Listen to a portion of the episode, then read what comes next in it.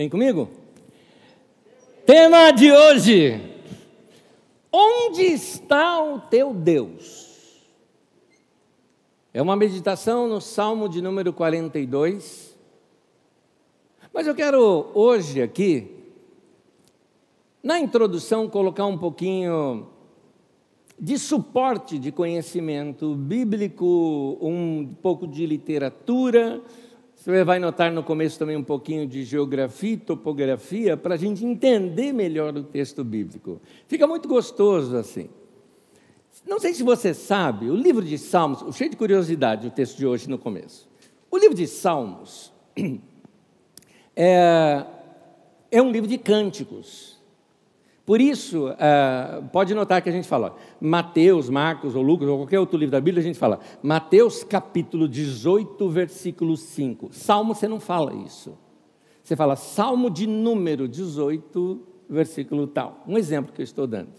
Porque os salmos não são capítulos, são cânticos. Acontece que o livro de Salmos ele era cinco livros de cânticos, que na nossa Bíblia aparecem todos juntos como um saltério, que seria um, um inário, seria assim. O livro de Salmos é então um inário. E nesse inário, é, ao longo dos anos, alguns textos foram separados, como se fossem dois hinos. E eu queria mostrar para vocês, só para você ver como que ele é tão escrito na forma de hino, que eu queria antes perguntar uma coisa. Quem aqui já frequentou igrejas tradicionais que cantava com inário? Quem aqui? você vai entender essa minha linguagem aqui agora. Eu vou colocar algumas coisas na tela aqui agora, mas não, não dá para ler, tá? Nem estou preocupado que você leia. É só para você ver o formato dela. A leitura do texto depois vai aparecer em letras maiores, tá bom? É só para você entender como. Lembra que nos inários tinham assim as estrofes e o estribilho, ou seja, o coro não é? O coro é aquilo que repetia, e aí você cantava estrofe número 2, aí repetia o coro, aí o 3, coro e estribilho é a mesma coisa. Essa parte do cântico que se repete. Vamos lá? Vamos ver aqui, por exemplo, uh, como é que fica o nosso inário. Coloque aqui para mim, por favor. Olha só, o Salmo 42, então, tem ali aquela estrofe e o seu coro né, o seu estribilho, é aquela parte, porque estás abatido, ó minha alma, porque te perturbas dentro de mim, espere em Deus, pois ainda louvarei a Ele o meu auxílio e Deus meu. Segunda estrofe, coloca para mim. Aí continua, olha aí, a segunda estrofe todinha, ela vem novamente no versículo 11 e aparece o estribilho. E quando você entra no Salmo 43, é continuação. Coloca para mim, por favor. Aí entra Faze-me justiça, Deus, pleiteia minha causa uh, contra a nação contenciosa. Traduzindo melhor, na verdade, ali, nação contenciosa se refere a, a, a gente encrenqueira. Seria melhor traduzido até dessa maneira, de modo mais popular, né? Deus faz justiça contra os haters, seria isso, tá?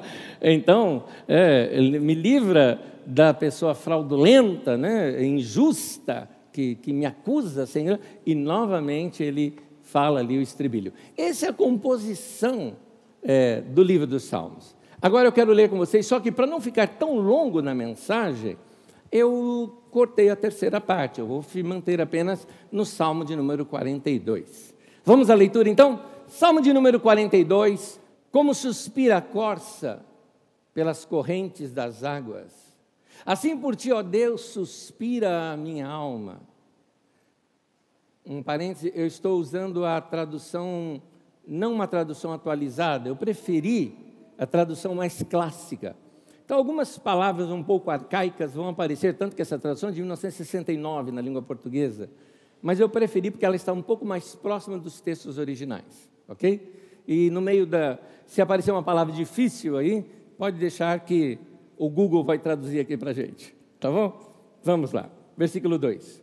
A minha alma tem sede de Deus, do Deus vivo. Quando irei e me verei perante a face de Deus? As minhas lágrimas têm sido meu alimento dia e noite. Enquanto me dizem continuamente, os outros me acusam continuamente: onde está o teu Deus? Lembre-me destas coisas e dentro de mim se me derrama a alma de como eu passava, como passava eu com a multidão de povo e os guiava em procissão à casa de Deus, entre gritos de alegria e louvor, multidão em festa. Por que estás abatida, ó minha alma? Por que te perturbas dentro de mim? Espere em Deus, pois ainda o louvarei, a Ele, meu auxílio e Deus meu. Sinto abatida dentro de mim a minha alma. Lembro-me, portanto, de ti nas terras do Jordão e no Monte Hermon, no outeiro de Mizar. Um abismo chama outro abismo. Ao fragor, fragor é barulho, aquele ruído estrondoso de, de queda d'água, aquele barulho. Ao fragor das tuas catadupas. Catadupas é uma queda, não é uma cachoeira ainda, é numa escorredeira quando há uma queda d'água, mas a queda d'água é aquela que embola e que gera uma outra queda d'água.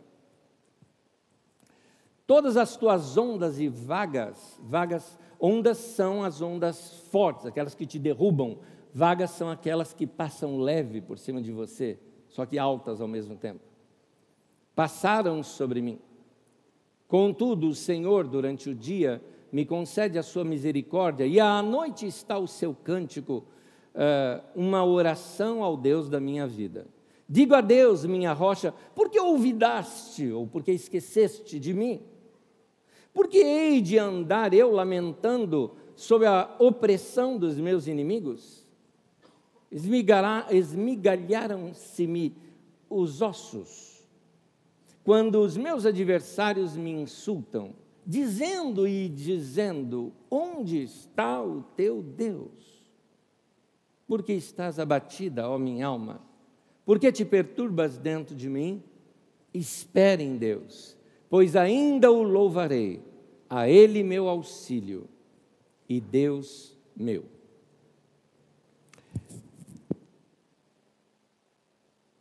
Esse é um salmo que ele traz algumas figuras de linguagem muito conhecidas de quem o lia.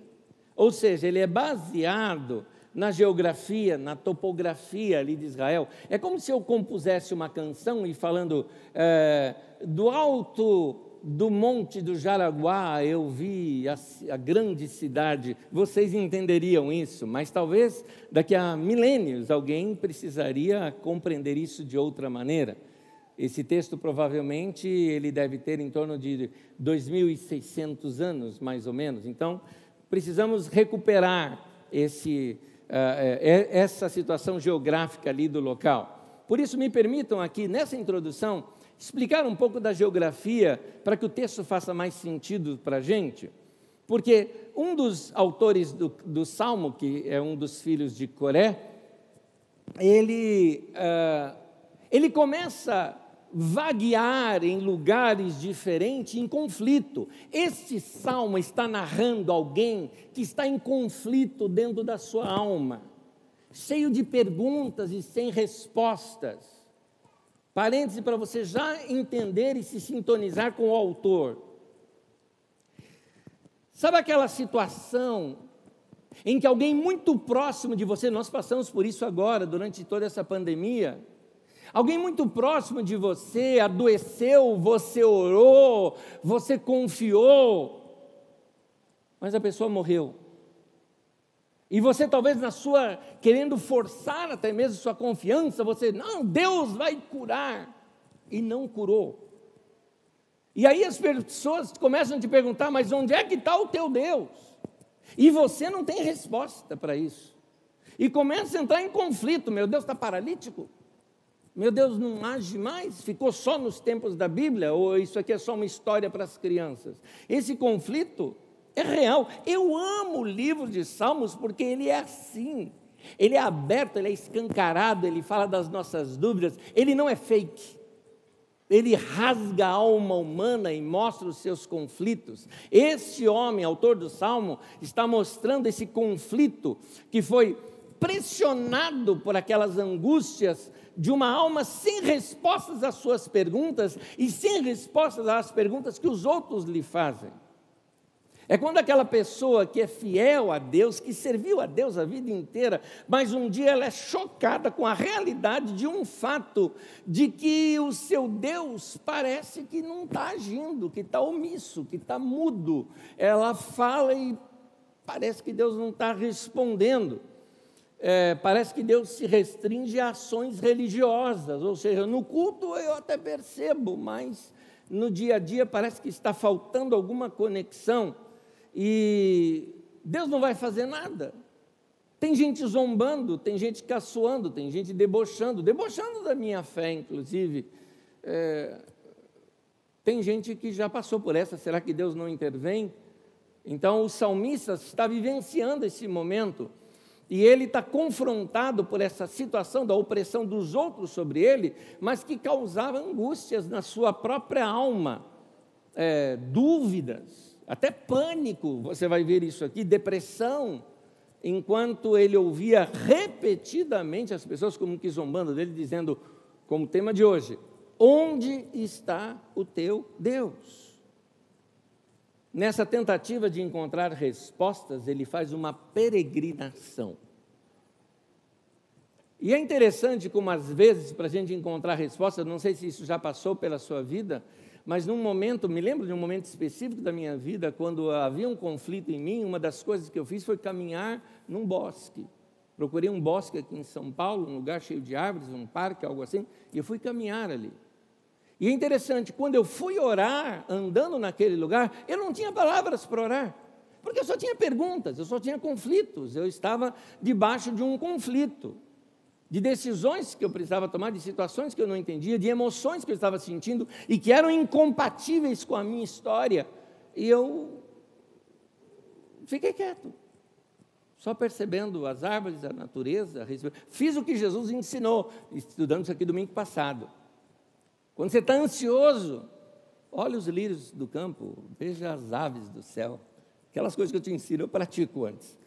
Então, foi isso que eu fiz, e aliviou a minha alma porque me ajudou a me sintonizar com um mundo um pouco maior. Como eu já disse, quando a gente está em conflito, a nossa tendência é aquela tendência uh, avestruzesca, né? de enfiar a cabeça dentro de um buraco e ficar ali. Como eu já disse, isso só aparece em desenho, tá? e, e a gente tem essa mania. E Jesus fala: tira a cabeça do buraco, vai olhar um pouquinho, vai andar um pouco, vai fazer alguma coisa diferente. Uma pessoa muito querida aqui da nossa comunidade me ligou essa semana dizendo: Eu ouvi a sua mensagem de domingo e ali fala sobre como a gente lidar com o pânico, por exemplo. Falou: Não, foi legal, foi boa, muito boa mesmo. Eu assisti assim e estava boa. No meio da semana eu tive algumas notícias, algumas situações, e quando me dei por conta, de madrugada, tive a tal crise do pânico. Aí a mensagem me veio. E ela falou: pratiquei exatamente aquilo. Orei, é, procurei me levantar, tomar ar, botei uma roupa rápida, lembrei de pôr um documento no bolso, vou sair para fora, porque se eu cair na rua, pelo menos alguém me vê, que a pessoa mora sozinha. E fui em direção de um local de atendimento médico. Então, uma situação é, que pode ocorrer com qualquer pessoa. Uh, voltando. Esse salmista estava nessa crise, ele sai então por uma peregrinação. E aí, na sua peregrinação, no texto, o texto nos mostra primeiro, quando ele fala, assim como a corça suspira pelas correntes das águas, em que momento ele estava aqui? Muito provavelmente ele estava num lugar ao sul, que é o deserto da Judéia. Para você ter uma ideia como é o deserto da Judéia, nós temos aqui nas telas. Uh, uma imagem de como é o deserto da Judéia. É desse jeito, porque às vezes a gente só pensa em deserto como o do Saara, né? Esse já é um deserto cheio de montanhas, cheio de pedras, lugar seco. E esse homem sente sede e começa a prestar atenção em um animal que estava relativamente próximo dele, uma corça. E antes que você pense no carro, o carro é corça com S, essa é com C cedilha. A corça é uma cabra, uma cabra ali que vive na região, ou tem um outro nome, parece um cervo, né? não é servo, porque servo com S é servo com C. é, a corça, então, ela está assim ofegante, ela dá aquele gemido dela, ela está sedenta, ela quer matar aquilo que a está matando, que é a sede. E a sede que nesse momento parece ser uma inimiga sua, porque essa sede está trazendo sofrimento. O escritor, ele vê essa cena, esse animal, e diz: Deus, eu estou assim em relação a ti, tanto quanto esse animal está em relação à água.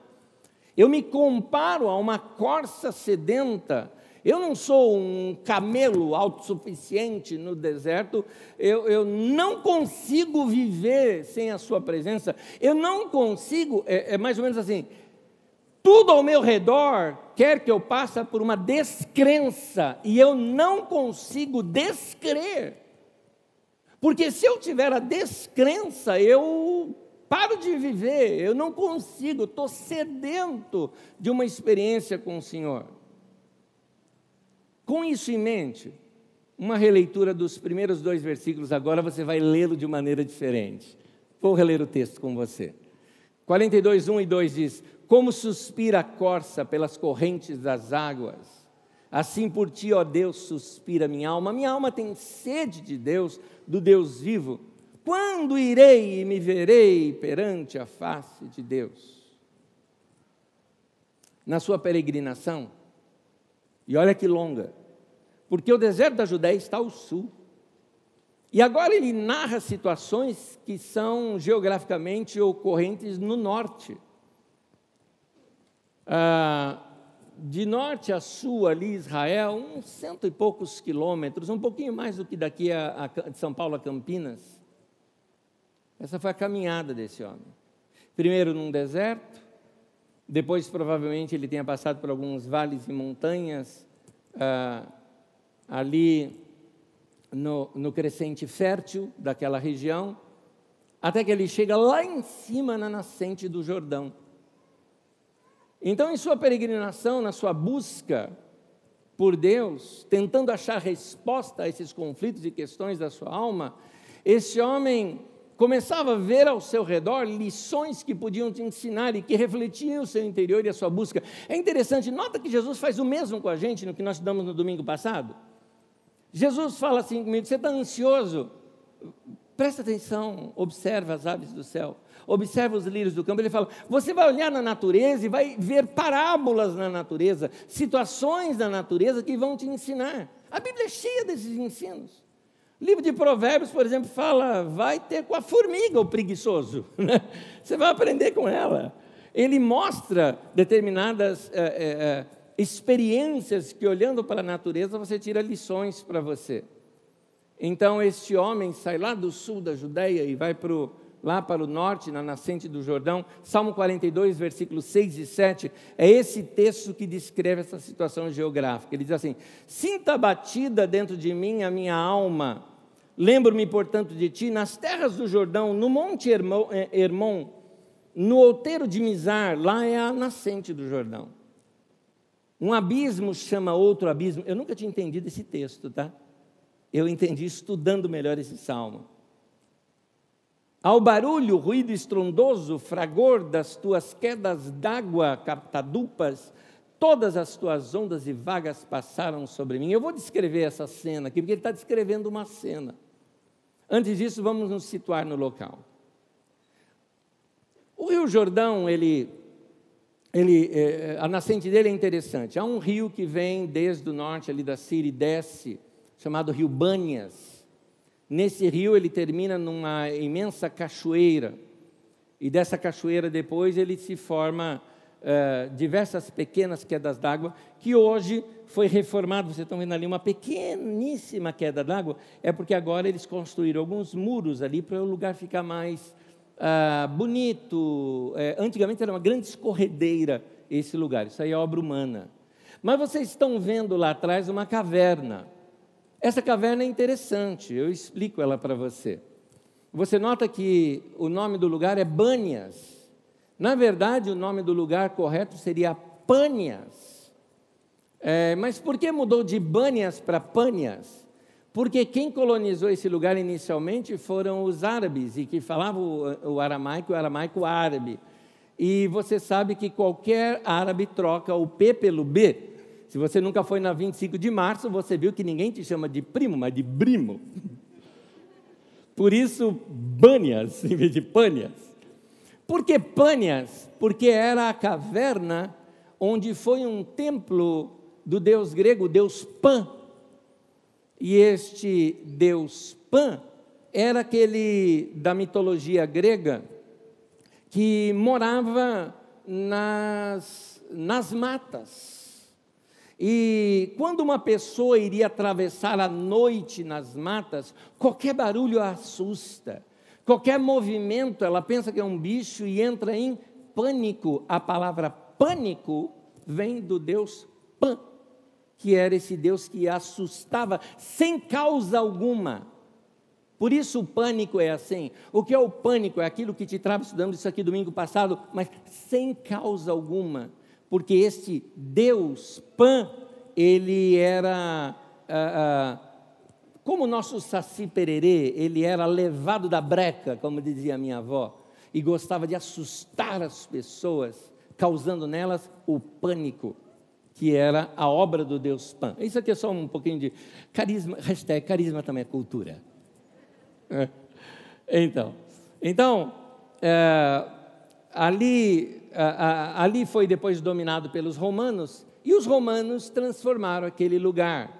Filipe, por exemplo, que era um dos Herodes, né? Herodes, Filipe, são vários Herodes, né? O Herodes Filipe, que, que era o governador daquela região, indicado por Roma, criou aquele lugar agora como um lugar dedicado a César.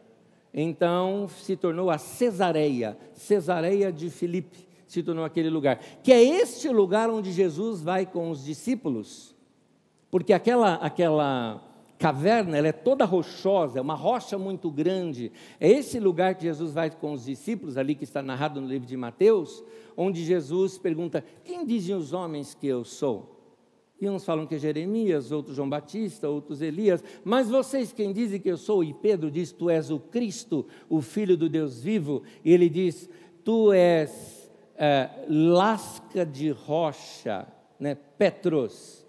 Né?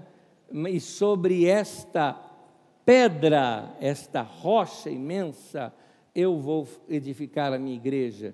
Então ele mostra: olha, aqui tem uma rocha enorme, mas a minha igreja é muito maior do que essa rocha que você está vendo, porque isso aqui é lasca de rocha, apenas uma parte de uma rocha.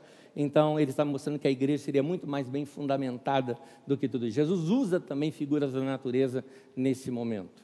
Mas continuando aqui, esse uh,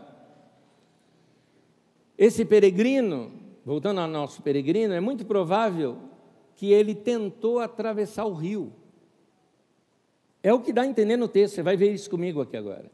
Ele tentou atravessar o rio na sua peregrinação e escorregou, e daquela lição, daquele tombo que ele levou, é, é, que ele escreve o salmo. É a única forma da gente entender o que ele tenta descrever aqui no versículo 7. Vou ler aqui de novo para vocês. Diz assim o texto: Um abismo chama outro abismo, ao fragor, ao ruído estrondoso, ao barulho das tuas catadupas, a todas as tuas ondas e vagas passaram sobre mim. Eu vou mostrar o lugar onde ele descreve isso, que é um pouquinho mais ao norte dessa, pouco, poucos uh, metros acima daquela caverna. Você tem esse pedaço aqui.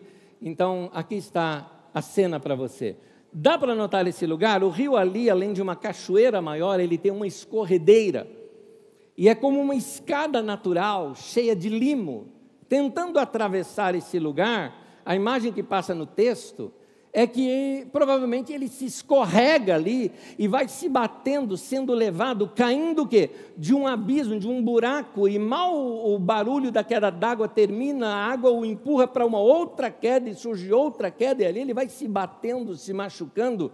Ele tentava sair de uma água e cair em outra, então as ondas e as vagas passavam sobre ele. Usando linguagem surfista, o cara levou um caldo, né? Foi isso.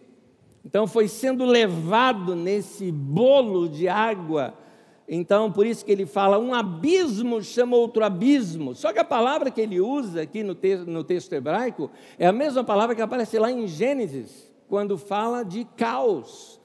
Quando fala que é, no princípio criou Deus os céus e a terra, e a terra era sem forma e vazia. Essa sem forma é a palavra caos. Então, toda aquela experiência que ele teve, o fazia lembrar do seu estado espiritual, emocional e psicológico, ou seja, um caos me leva a outro caos. Uma depressão está me levando a outra depressão, um choro está me levando a outro choro, uma agonia, uma outra agonia. Eu me faço uma pergunta, encontro novas, ela me traz novas perguntas, um desespero e outro desespero ainda maior. Aqui está um indivíduo existencialmente sedento de Deus e psicologicamente mergulhado nessas essas figuras de linguagem, nessa cascata da vida, escorregando em abismos aqui da sua alma, do seu pensamento, suas dúvidas profundas, se sentindo assim, se afogando nas suas uh, uh, agonias, cada vez mais submerso em, em perguntas sem resposta.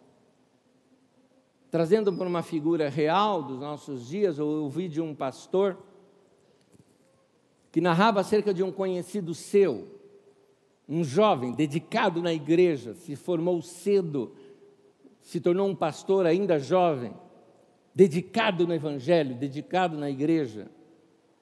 Repentinamente ele é tomado de um câncer incurável.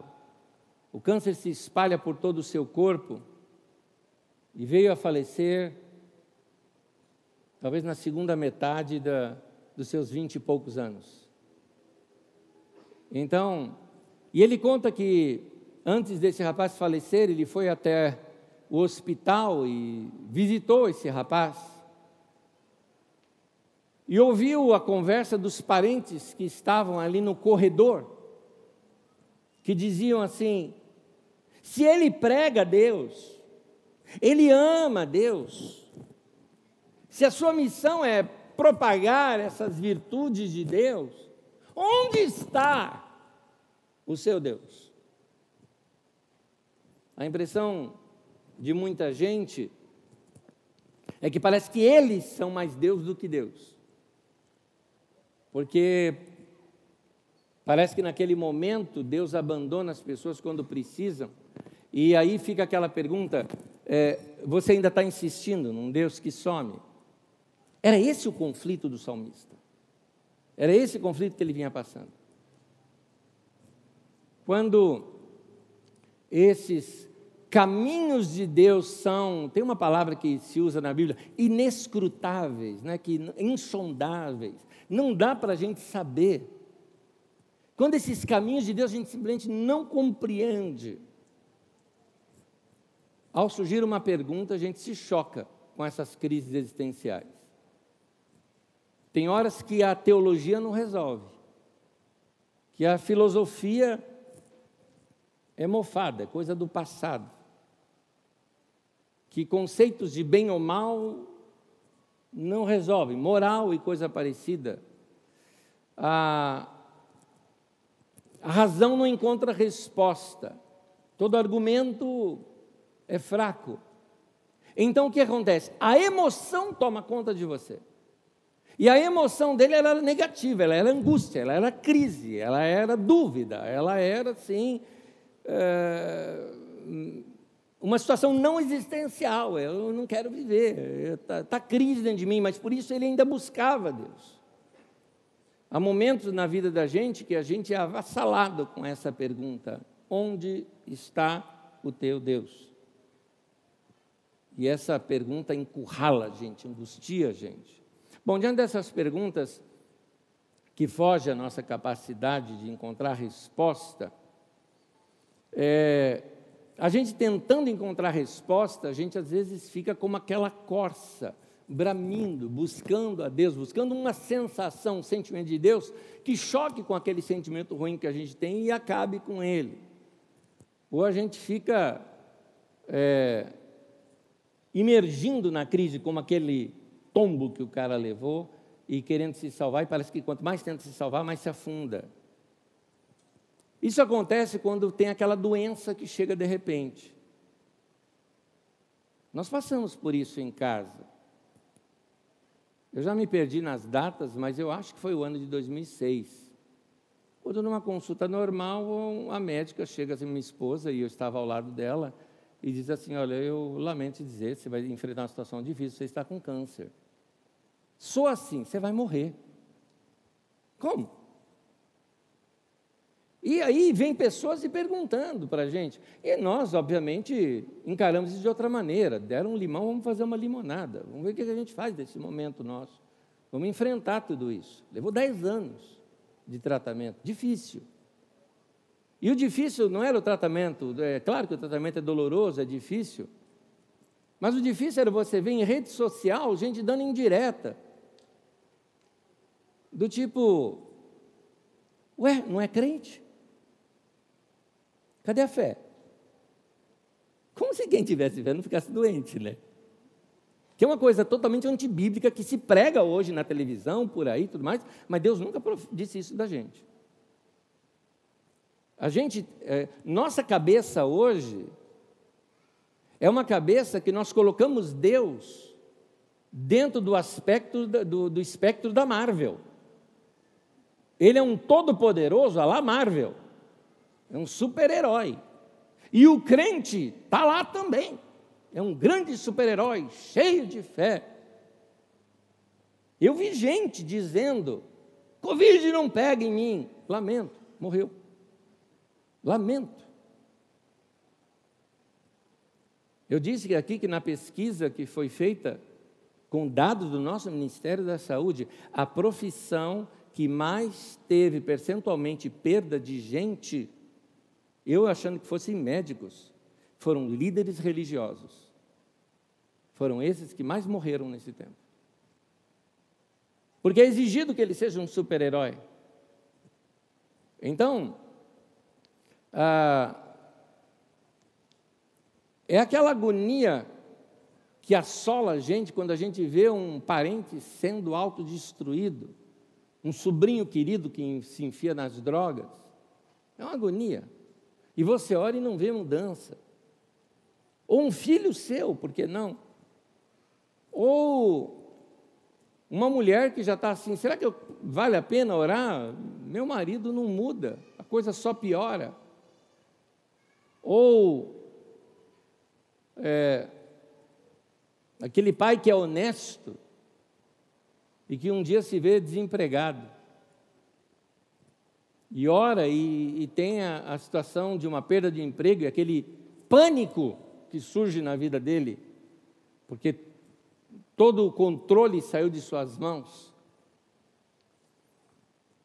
É a pessoa que viveu para Deus a vida toda e de repente é atingido pela tragédia e se encontra na boca dos seus adversários a descrença em tom de acusação: Onde está o teu Deus? Deixa eu falar publicamente aqui coisas que rolaram. Teve uma pessoa, por exemplo, que falou: câncer da Magda? Invenção, os dois estão querendo é viajar para o exterior e estão arrumando uma desculpa para isso. Como é que pode?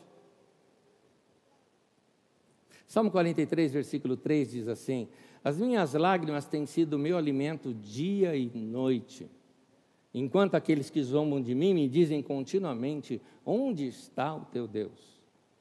Então a gente passa a viver nesse tempo o ciclo das lágrimas, é um processo de retroalimentação. Eu choro, bebo a lágrima e choro ela de novo, seria mais ou menos isso. Ele era oprimido e chorava, e chorava, e quando ele chorava, se oprimia. E porque ele se deprimia, então ele chorava mais, e porque chorava, ele se deprimia mais ainda. Então ele se retroalimentava naquela agonia. E aí vem as lembranças. Como a lembrança de um tempo bom, mas que passou. O salmo ele continua e ele começa a se lembrar de um tempo bom, que ele participava da adoração, derramando seu coração nos cânticos de louvor, mas que agora era passado e ele não conseguia sentir mais isso hoje. Porque não dá para cantar quando a alma está triste, quando a alma está revoltada, quando a alma está presa, amargurada, agonia no peito. é, a vontade de chorar e os outros cantando ali, você olha para o lado e. Vou abrir um parêntese aqui. Nós conversamos com todo o nosso Ministério de Música, a liderança do nosso Ministério de Música, e nós fizemos uma grande seleção de canções para nós cantarmos aqui. Porque nós entendemos que esse não é um tempo da gente cantar canções celebrativas. Sabe canção de hey, uh, yeah? Não dá.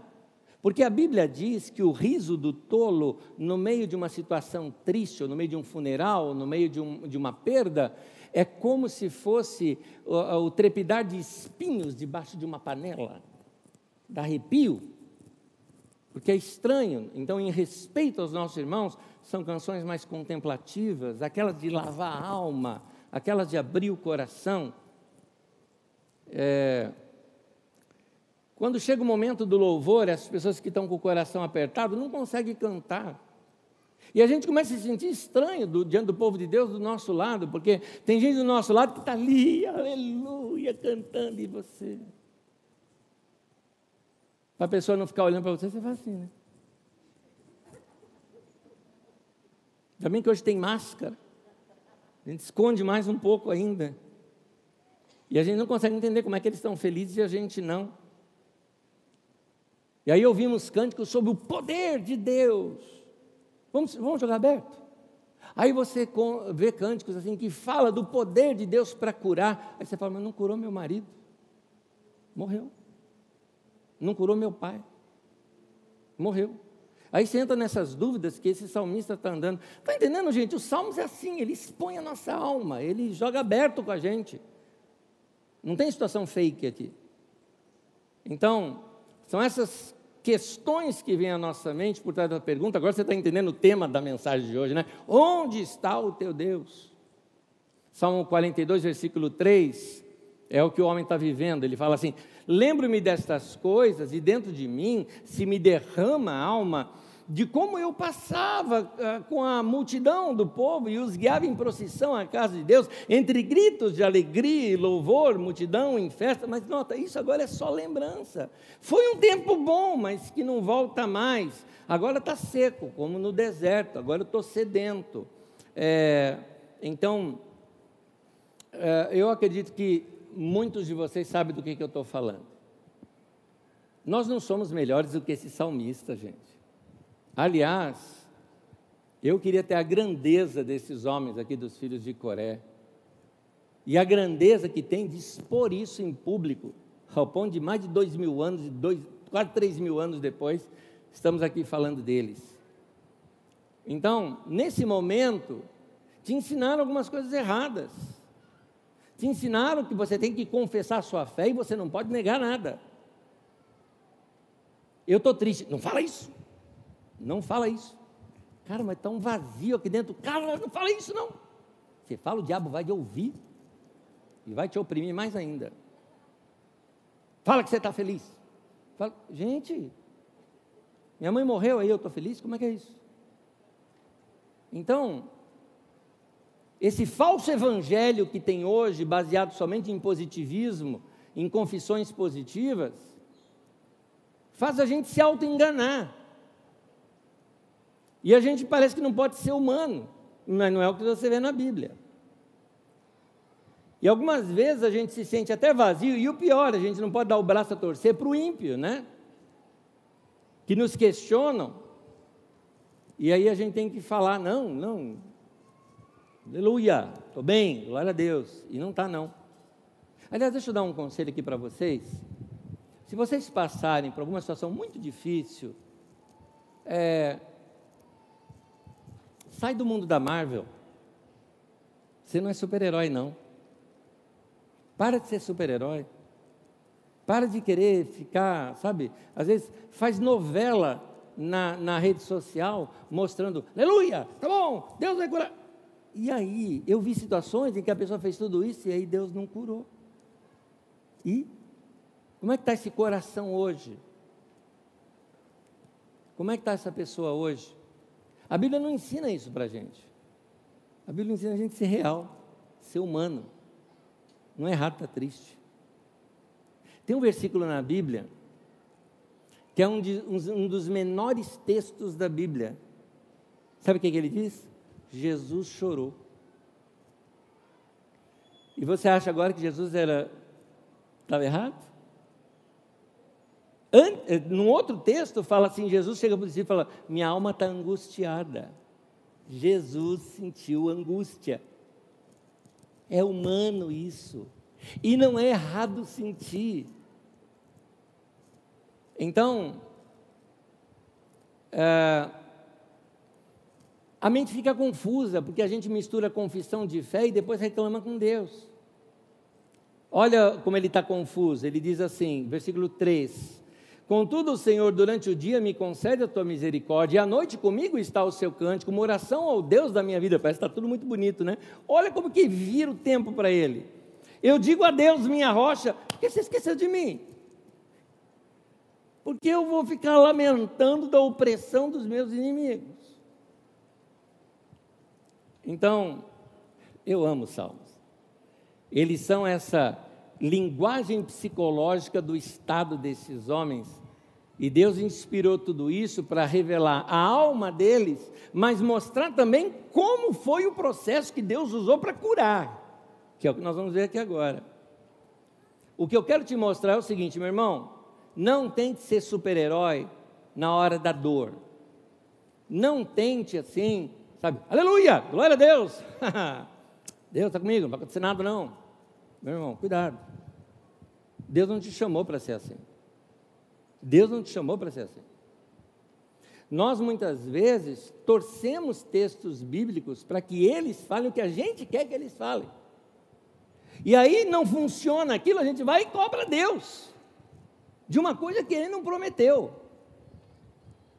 Mas Anés, a Bíblia diz: o anjo do Senhor acampa-se ao redor do que os temem e os livra. Uma historinha rápida para você.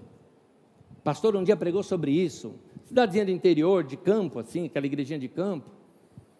E o irmão saiu cheio de fé. Anjo do Senhor, campo ao redor dos que os temem e os livra. Ah, legal.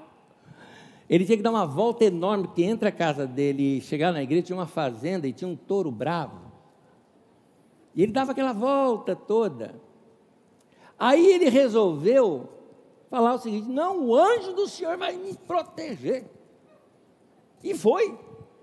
Nisso, um senhorzinho passando falou: moço, está fazendo? Não, vou atravessar aqui. Tem um touro bravo. Mas o anjo do Senhor acampa-se ao redor que os temem os livra. O anjo é, mas o touro é bravo. Ah, mas eu vou. Foi. Ele foi, daqui a pouco o touro. E ele olha para o touro, e o anjo do Senhor acampa ao redor dos temes, e já estava apressando passo. E aí, apressando passo, o touro vem atrás, dá uma carreira no cara. Ele tem que sair correndo, e aquela cerca de arame farpado, ele pula por cima daquilo, se arranha todo, rasgou a roupa, touro veio com tudo, escapou, ah, deu a volta na fazenda, chegou lá na igreja, o pastor ainda estava lá fechando lá o lugar. Pastor, o que, que aconteceu, irmão? Você pregou um negócio que não funciona e contou toda a história para ele. Falou, não funciona. Ele falou, mas funciona.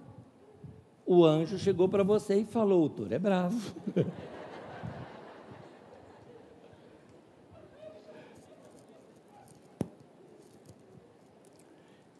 Irmãos, como a gente pode libertar a alma dessa agonia?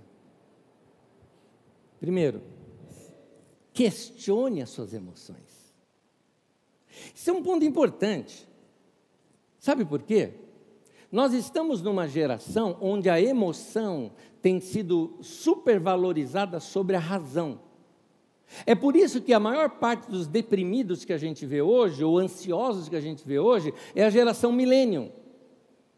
E a geração milênio, por quê? Eles cresceram debaixo de um positivismo que havia lá no final é, que surgiu na década de 80, mas que foi a sua força né, na década de 90 e na virada do milênio. Então, esses milênios, né, como assim chamado, é, eles cresceram com seus pais dizendo: você pode, você consegue, você é o cara, você vai conseguir, você vai estudar, vai ser um grande homem, uma grande mulher, não é? Tudo vai ser fácil, porque os pais vinham de um crescimento, então eles olhavam para os pais e falavam: se meu pai chegou nisso, eu vou muito mais longe e tudo mais. Aí eles enfrentam o mercado de trabalho e não conseguem emprego, aí eles enfrentam as crises, e aí eles veem que aquele mar de rosas não existe, aí entra as crises que a vida não era tão fácil assim, os pais eram que bancavam. Então eles entram nessas crises todas. Por quê? Porque nas suas emoções, não, eu vou fazer o que eu estou sentindo. Tanto que muitos deles procuraram profissões sem usar a lógica. Eu me lembro de uma pessoa que me procurou dizendo: é, é, dessa idade, e, e, já estava na época de decidir o que estudar na faculdade. Ele falou, mas minha paixão é isso aqui. Eu falei, vamos ser realista. Você se forma nisso e você vai continuar um desempregado, porque não tem emprego para isso no Brasil. Por que, que você não faz algo mais realista, no qual você possa entrar para o mercado de trabalho mais fácil, e depois você se banca e estuda o que você quiser? Eu estava usando a lógica, ele estava usando a emoção.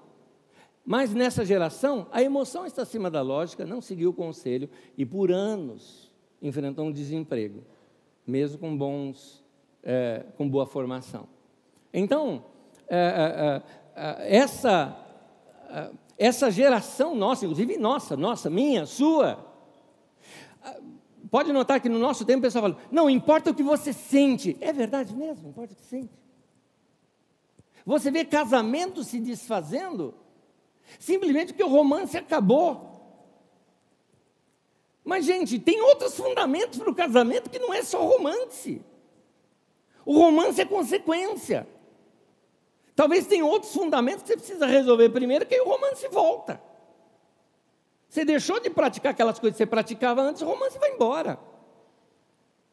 E aí a pessoa fala, eu não sinto mais nada, e daqui a pouco ela olha para a pessoa, eu estou sentindo aqui agora. E, e, o que, e a pessoa fala: não, o que vale é o que você sente. É mesmo. Questione as suas emoções. Questione as suas emoções. Salmo 42, versículos 5 e 11. Por quê? Pergunta. Por que minha alma você está abatida? Por quê? O que está acontecendo aí dentro? Aliás, por que você se perturba? A primeira coisa para você fazer para enfrentar essa cova, essa depressão terrível, é começar a questionar as razões, ser razoável, raciocinar um pouco. Eu disse isso no domingo passado, quando você tem pânico. Uma das coisas é tenta raciocinar, porque nesse momento as suas emoções dominaram você e você precisa trabalhar um pouquinho com a razão. Uma delas que nós vamos encontrar é, é que algumas pessoas foram criadas, foram ensinadas de que Deus tem a obrigação de nos proteger porque nós somos fiéis. Ah, eu canto, eu ergo as minhas mãos no meio da igreja, eu sirvo a Deus, então. É, não, eu, não, nunca vou ser assaltado na vida, porque o anjo do Senhor acampa ao redor do que os temem e os livra. Deus vai me livrar, isso não vai acontecer comigo, não. Meu irmão, não é bem assim. Vou contar uma historinha bem rápida aqui para vocês, que o meu tempo já esgotou, mas vou contar uma historinha bem rápida aqui para vocês. É, Teve um homem que ouviu a pregação lá do pastor, que o anjo do Senhor acampa ao redor que os temem os livra tal. E ele, para chegar lá naquela igreja, ele tinha que atravessar, é, dar uma volta bem grande, porque entre a casa dele e a igreja, que era bem no lugar interiorano, tinha uma fazenda, tinha um boi bravo lá, um touro bravo. E aí, é, esse homem saiu do culto e falou: Não, hoje eu não vou dar volta, não. Eu vou atravessar isso aqui que nada vai me acontecer. Ó, oh, Marvel de novo, né? Nada vai me acontecer, porque o anjo do Senhor acampa ao redor que os teme e os livra.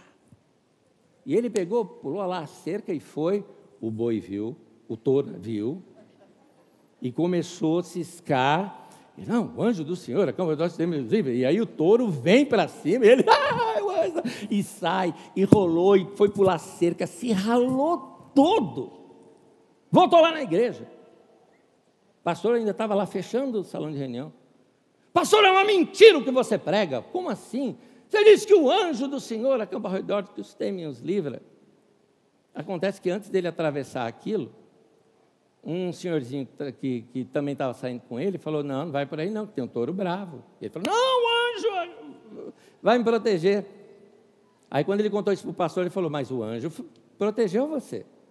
Foi aquele senhorzinho que disse: Não vai, que o touro é bravo.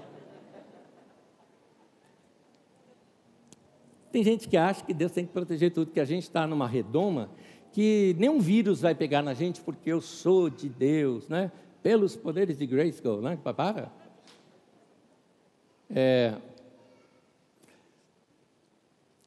Às vezes a gente acha que misericórdia de Deus para a gente, que a gente nunca vai sentir dor, nunca vai sentir nada. Então, mas de onde que a gente tirou isso? Porque não tem na Bíblia isso. E os sofrimentos de Jó? E Eliseu, aquele profetão, morreu doente. Ah, mas Jesus ressuscitou Lázaro.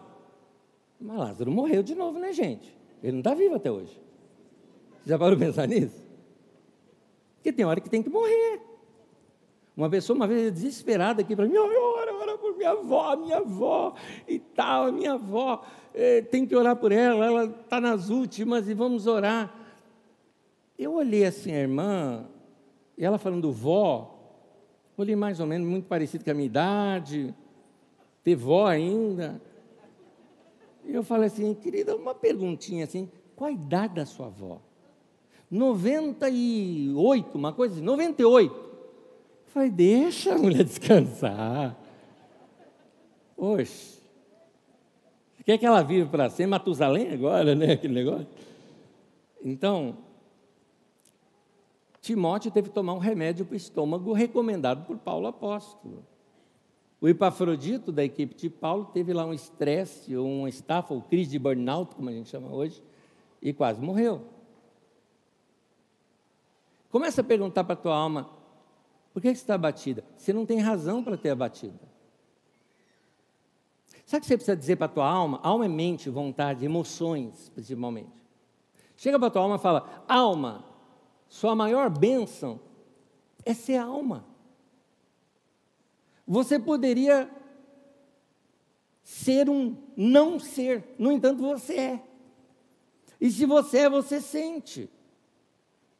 Já pensou se a gente fosse um ser sem existência, uma ameba, sem consciência? Mas você é um ser.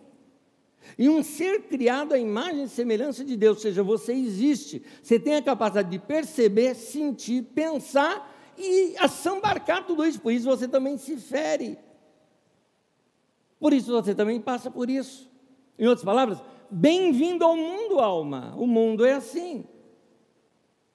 É um ser vivente que você é, como diz lá em Gênesis. É um ser na presença de um Deus que é. A gente passa por isso. Segundo e último, afirme para sua alma: o nosso Deus não falha. Nós precisamos, nessa hora, dizer para a gente mesmo. Não é dizer assim, eu estou bem. Não, não, não. O meu socorro vem. O salmista, no outro salmo, por exemplo, ele não fala assim, é, eu estou aqui no desespero, mas eu vou ficar firme, porque eu sei, eu sou poderoso. Nada disso. Ele diz o seguinte: eu ergo meus olhos, eu levo meus olhos para os montes, e de onde vai me vir o socorro? Meu socorro vem do Senhor que fez os céus e a terra. O Senhor vem, minha salvação virá. Deus não vai me abandonar. Ele sabe o tempo certo, eu não sei mas Ele sabe o tempo certo, por isso que o texto diz: espere em Deus. Por isso eu ainda o louvarei. Salmo 42, versículo 5, e repete depois no 11 também. Porque estás abatido, minha alma, porque te perturbas dentro de mim? Espere em Deus, pois ainda o louvarei. A Ele, o meu auxílio e Deus meu. Diga isso para você mesmo. Espere em Deus. E olha essa palavra. Eu ainda ainda. Enquanto você puder colocar esse ainda no meio das suas frases, meu querido, você vai ficar bem. Ainda vai vir o meu socorro, ainda vai chegar a minha salvação, ainda vai surgir uh, o livramento para mim. Eu ainda o louvarei. Quando te questionarem, onde está o teu Deus? Deixa que te pergunte. Zombem se quiser porque Ele não vai te abandonar, Ele vai vir o teu socorro. E aí eu quero te dizer uma coisa: vale aqui aquele velho ditado: quem ri por último ri melhor. Eu ainda vou louvar Deus no meio disso tudo. Isso eu sei, vai passar. É uma crise, não enxergo nada da minha frente, mas tem alguém lá em cima que está vendo minha história inteira. E Ele vai me guardar. Eu vou terminar, vou pedir para você ficar em pé comigo. Afirme isso para você. Deus não tarda, Ele chega no tempo certo. Aquele, aquele problema, Ele tarda, mas não falha. Não, não, não, não, não, não. Deus não tarda. Ele tem o tempo certo. E um detalhe: ponto final. Chega de questão, chega de pergunta. Tem hora que a gente tem assim que parar de questionar. Minha alma, para, fica quieta. Tem uma outra, um outro salmo que diz: sossega minha alma. Tem outro texto da Bíblia que fala: cale-se. Espere em Deus. Salmo 42, 5 e 11, aquela segunda parte. Espere em Deus, pois ainda o louvarei. A Ele, meu socorro, né? Palavra ali auxílio. Meu socorro, meu auxílio. Deus meu. Ele não abandona. Ele vai cuidar da tua vida e da minha. E a palavra é: espere em Deus, meu irmão. Eu estou num pânico, o pânico passa. Meu marido me deixou, a vida continua. Ah, fui mandado embora. Você vai conseguir outro emprego, outra história. Sua vida vai mudar. A crise aconteceu. Calma. Espere em Deus. Você vai louvá-lo. Ele é o nosso auxílio, nosso socorro, a palavra auxílio meu socorro é o meu Deus. A Ele o nosso louvor, Ele merece. Obrigado, Deus, por cuidar de nós.